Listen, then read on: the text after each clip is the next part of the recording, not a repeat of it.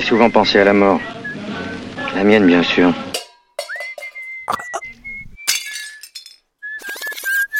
Donc moi je suis anesthésiste réanimateur et je m'occupe euh, d'une neuroréanimation à Paris. Je m'occupe de patients très graves. Donc je suis confronté régulièrement à euh, des familles qui vont euh, voir et vivre un décès à, l'hôpital. Et donc nous on en est témoins aussi et donc on accompagne ces familles. Donc c'est vrai que ça me met dans une situation où je peux peut-être un peu plus que la moyenne rencontrer la mort et y réfléchir. J'ai eu une expérience assez dure en septembre. En fait, euh, une de nos collègues est morte euh, d'une manière euh, effroyable. Elle était sud-Maroc à Darla et en fait, elle a été, on va utiliser un mot un peu trash, mais elle a été dévorée en fait par des chiens errants. Elle est morte donc à 42 ans, je crois. Euh, c'était pas ses funérailles, mais c'était une cérémonie euh, de tout le corps médical euh, de l'hôpital. Et il y avait à peu près 800 personnes. Donc c'était dingue de voir tout ce monde-là qui a essayé d'accompagner cette famille avec beaucoup de tristesse. Et là, j'ai beaucoup réfléchi à cette question de si c'était mes, mes propres funérailles. Et en fait, je me suis dit que moi, je veux plutôt des funérailles où il y aura moins de monde, mais je serai très vieux qu'avec beaucoup de monde et très jeune mon image de la mort, elle a, probablement évolué entre avant, pendant euh, mon apprentissage de la médecine et puis maintenant mon métier. Je, pense que je me faisais euh, euh, une image très virtuelle parce que je la voyais pas, je l'avais jamais côtoyée. J'imaginais peut-être quelque chose qui est moins physique quand on voit des corps décédés, évidemment, on, appréhende la mort différemment que quand on l'a jamais vécu. Euh, il y a un élément qui est important aussi, euh, c'est l'intégrité du corps. En pratique, cette notion d'intégrité du corps, en fait, nuance un peu ce qu'on peut avoir comme image de la mort aussi. C'est-à-dire qu'en fait, le, corps inerte, finalement, euh, dans mon image de ce que pouvait être la mort avant, devait probablement être quelque chose d'assez sanctuarisé, on va dire. C'est un mot peut-être un peu mystique, mais voilà. Et finalement, ça devient vraiment secondaire pour moi avec le temps c'est plutôt le respect de mon intimité et de mes volontés qui va être importante. Et donc, euh, euh, si dans mes volontés, il y a euh, la possibilité d'offrir généreusement une partie, parce que ça peut être utile pour un autre, en fait, ça, ça rentre dans mon schéma aussi de ce que je perçois de la mort. Donc, dans la mort, il y a évidemment le corps qui s'éteint complètement, et puis il y a l'intégrité du corps qui va être ou pas enterré, et finalement, ça, ça devient très secondaire pour moi. On peut avoir l'impression, lorsqu'on traverse les couloirs d'un service de réanimation, qu'on assiste à un entre-deux-mondes. Comment est-ce que vous pourriez décrire cet espace, ce temps? Je dirais qu'en fait, euh, ça dépend où on est dans l'histoire d'un patient euh, en réanimation avec des assistants. Soit on est encore dans un espoir évident de proposer euh, une survie et une récupération. Dans ces cas-là, on n'est pas tellement dans ce schéma de est-ce qu'on est entre deux on est voilà, dans l'espoir de, faire survivre, avec, en, intégrant le fait qu'évidemment la médecine ne pourra pas sauver tout le monde, mais voilà, on est dans ce schéma-là. Et ensuite, quand en revanche, on a compris euh, que malheureusement la situation était trop grave, là, c'est vrai qu'il y a un moment un peu particulier où en fait les équipes médicales savent euh, que le patient va finir par décéder, les familles aussi le savent la plupart du temps, alors peut-être pas avec la même réalité, parce que nous on a une réalité ancrée sur toutes les expériences qu'on a eues au préalable. Et ce moment que j'ai, euh, on a appelé euh, avec un psychologue qui travaille dans l'équipe que je trouve assez beau comme terme, on disait c'est une fenêtre de préparation au deuil. Euh, en fait, elle est, très, très riche. Elle donne beaucoup de nuances à ce qu'on fournit comme soins et elle permet justement de faire revenir la vraie vie du patient dans sa chambre de réanimation. Pour ceux qui sont croyants, un aumônier peut venir, donc un curé, un imam, un rabbin. On fait venir tous les éléments qui en fait ne pouvaient pas venir parce qu'il était dans un hôpital. Donc on fait venir plus de visites, euh, on fait venir des objets, parfois il y en a qui ont besoin d'avoir des objets. Et en fait, euh, c'est un moment qui est important parce qu'en fait, il permet justement de réhumaniser d'une certaine manière à la fois euh, le regard qu'ont les soignants sur le patient, mais aussi finalement ce moment intime qui va être la fin de vie. On vit ces moments-là en fait comme une cérémonie qui est un peu une pré-funéraille.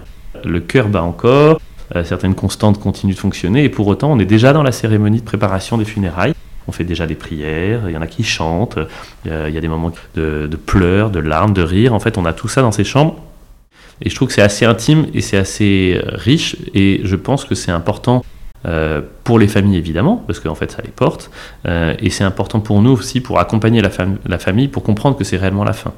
Euh, parfois, justement, il y a un déni. Euh, et quand on arrive à dire, il bah, faut peut-être faire venir l'aumônier, c'est un moment où tout d'un coup, la réalité de ce que va être la fin devient probante. Et donc, on, l'utilise aussi parfois même comme un, outil en fait pour recréer de la réalité face à cette difficulté et à cette impasse médicale psychologiquement, je pense, assez ça construit beaucoup et ça évite peut-être ce que nous on essaye d'éviter au maximum, c'est des deuils d'hypathologie. C'est des familles qui en fait sont restées dans un déni, un blocage, n'ont pas eu la confiance ou n'ont pas eu la compréhension de ce que l'hôpital pouvait proposer et finalement se braquent et après derrière, euh, un an après, en fait, font des cauchemars, euh, arrivent mal à, survivre euh, au deuil. Les malades qui viennent en réanimation sont des malades pour lesquels on envoie un message d'espoir fort, évidemment, parce qu'on est dans une médecine un peu surpuissante qui dit qu'elle va essayer de sauver la vie de tout le monde. Donc ce qui est dur à amener, c'est justement passer cet espoir à, la tristesse euh, et euh, potentiellement au manque. En fait, il y a la brutalité, il y a aussi évidemment euh, le, côté inexplicable quand il s'agit de quelqu'un de jeune, quand, par exemple, dans les deuils pathologiques, il y a tous les suicides aussi. Ça, c'est un, élément déterminant, c'est qu'il y a une culpabilité face au décès qui est très forte. Donc dès qu'il y a un peu de culpabilité, le deuil devient assez pathologique aussi. Donc en réanimation, on pourrait imaginer que par les réflexions sur est-ce qu'on poursuit ou pas, est-ce qu'on a mis toutes les machines, euh, peut-être qu'il peut y avoir une notion de culpabilité qui pourrait être un vecteur de, deuil pathologique, mais pour autant, mon intime espoir, c'est qu'en tout cas, si euh, les soignants font bien, ouvrent bien les chambres, euh, ouvrent bien la porte au culte, à la famille, et donc tout ce qui crée l'intimité, on, arrive en fait à accompagner correctement, et qu'une partie du deuil sera moins pathologique. Quel est le souvenir le plus fort que vous ayez de ces pré-funérailles? J'ai vécu une situation qui était, euh, on va dire, un, peu burlesque. Après, c'était évidemment triste, mais assez burlesque. C'est une famille euh, de gens du voyage et euh, un monsieur d'une soixantaine d'années s'est suicidé avec un pistolet. Et donc son fils avait décidé de cacher l'arme. Et ensuite, après, le corps a été déplacé jusqu'à l'hôpital. Et en fait, on s'est retrouvé dans une situation où la famille avait envie de faire une procession dans l'hôpital quand il a fallu euh, accompagner cette fin de vie.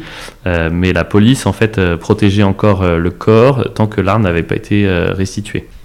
Donc on s'est retrouvé dans une situation où en fait la fin de vie a eu lieu dans un contexte où la police était en surveillance et bon il y a un contexte un peu particulier en tout cas dans, dans le culte de cette famille pour que la fin de vie se passe correctement il fallait qu'il y ait une flamme.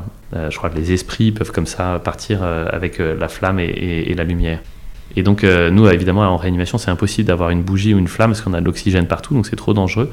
Donc, on s'est retrouvé en fait dans une situation où on a déplacé euh, le patient pour le mettre dans un espace où il n'y ait pas d'oxygène, protégé avec la police, euh, enlever l'assistance. Et donc, j'ai vécu en fait toute la cérémonie d'avant l'arrêt du cœur avec cette famille. Et puis ensuite, quand j'ai dit que le malade était décédé, j'ai vécu aussi la suite de la cérémonie et c'était très très intense. Euh, les incantations étaient très très euh, dures. Euh, et donc c'est très inattendu parce que nous on a l'habitude d'entendre des prières très douces. et donc là, ça, m'a, ça me perturbait même. j'étais gêné d'être à, cette place-là, mais je devais y être. Dès que le cœur s'est éteint, tout d'un coup c'est devenu très très doux et très accompagnant comme on a l'habitude de l'entendre, avec des chants très doux. Voilà, c'était, c'était assez perturbant pour moi d'être témoin de ça et hyper intéressant euh, de comprendre en fait justement toutes les facettes euh, de notre civilisation et comment chacun va vivre euh, avec son culte, avec son image, la fin de vie. Qu'est-ce que vous imaginez de ce qu'il sera dit de vous à vos funérailles? En toute modestie ou justement sans aucune modestie?